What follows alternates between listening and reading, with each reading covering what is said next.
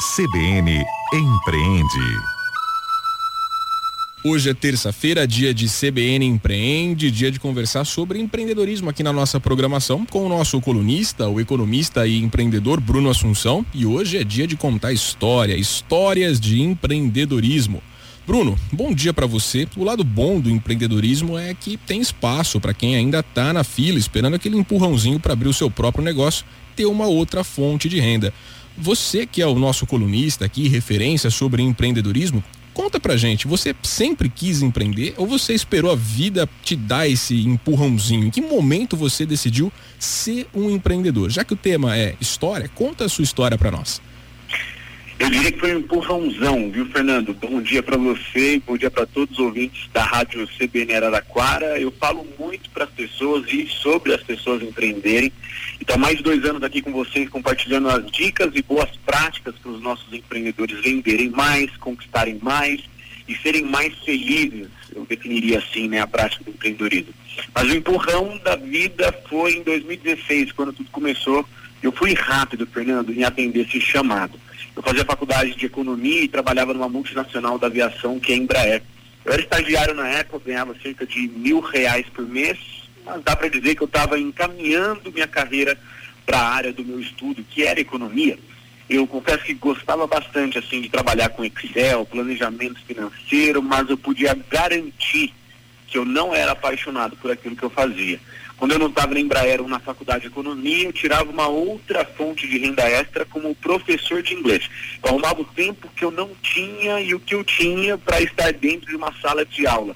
Fernando, eu era apaixonado por dar aula. Né? Ver as pessoas evoluindo e saber que eu tinha sido parte daquele processo não tinha preço. Eu não ganhava mais de mil reais, é verdade, mas também o dinheiro não era aquilo que me atraía nessa profissão. Ainda em 2016, né, nessa mesmo, nesse mesmo ano, eu arrumei mais tempo na agenda e virei coordenador pedagógico da escola que eu era professor.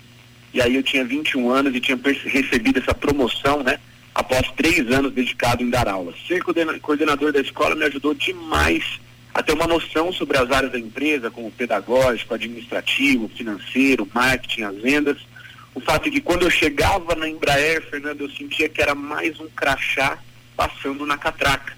Quando eu coordenava a escola e dava aula, eu sentia que o tempo passava depressa. Eu e os alunos, a gente não queria que o tempo acabasse. Os alunos não faltavam e para mim isso era um excelente indicativo, indicativo de que eles estavam se interessando naquilo que eu tinha para ensinar. Até que ao final de uma aula, alguém puxou um aplauso e quando eu percebi estava todo mundo aplaudindo o curso que eu estava dando. Para mim, isso foi um marco gigantesco e resolvi então empreender. Larguei tudo que envolvia a carteira de trabalho, eu sabia que podia ir mais longe, sabia que aos 21 anos eu tinha todo o gás do mundo e todo o direito também de errar.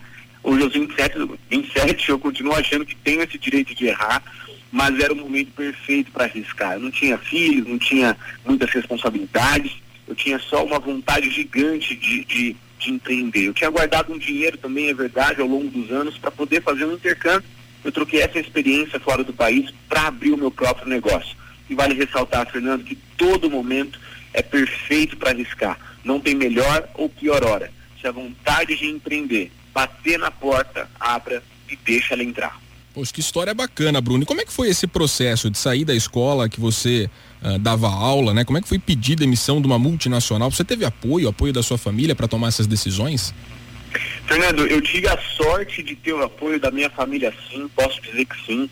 Não é uma regra geral, né? A gente sabe disso. Claro que pai e mãe, eles fizeram os seus papéis de alertar, né? Eu lembro do meu pai me perguntando se eu tinha certeza dessa decisão e uma frase que ele disse que eu nunca vou esquecer, que é muita gente quer estar onde você está.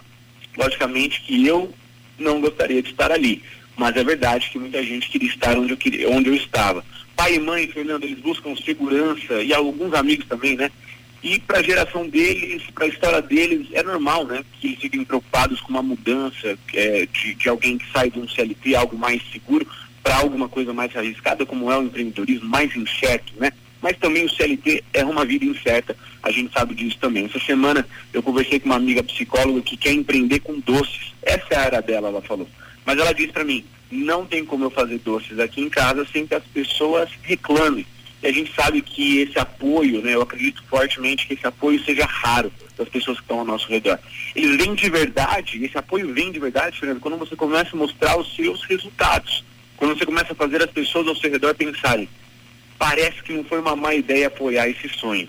Empreender parece muito arriscado quando não se tem uma coluna semanal dessas para ouvir as dicas, boas práticas, enfim, e é também preciso muito foco para entregar os resultados. Falar e fazer são dois universos totalmente diferentes. Então, sim, minha família me apoiou nessa decisão e esse apoio cresceu conforme eu comecei a falar: olha, eu fechei mais 10 alunos, fechei mais 20, fechei mais 30, fui convidado para dar uma palestra de empreendedorismo, passou uns anos, fui convidado para falar aqui na CBN. Enfim, cada dia que passa, não só minha família, mas as pessoas que estão ao meu redor passam a acreditar num sonho que eu mesmo nunca desacreditei.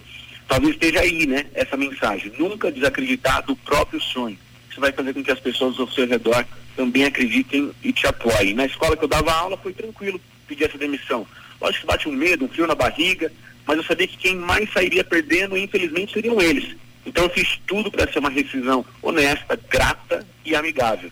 Foi ali que eu aprendi muito sobre o mercado que eu sou inserido hoje de idiomas e por isso que eu carrego comigo uma eterna gratidão por eles. Já na Embraer, confesso que foi um alívio. Eu sentia que não era o meu lugar, o meu chamado, a minha vocação. Eu precisava pedir a demissão para sentir esse alívio.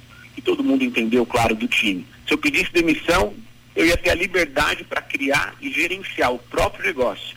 Isso fazia muito mais sentido para mim. Legal, Bruno. Levar alguns aprendizados dessas experiências passadas para o empreendedorismo é sempre bom. O que é que você levou para o seu negócio?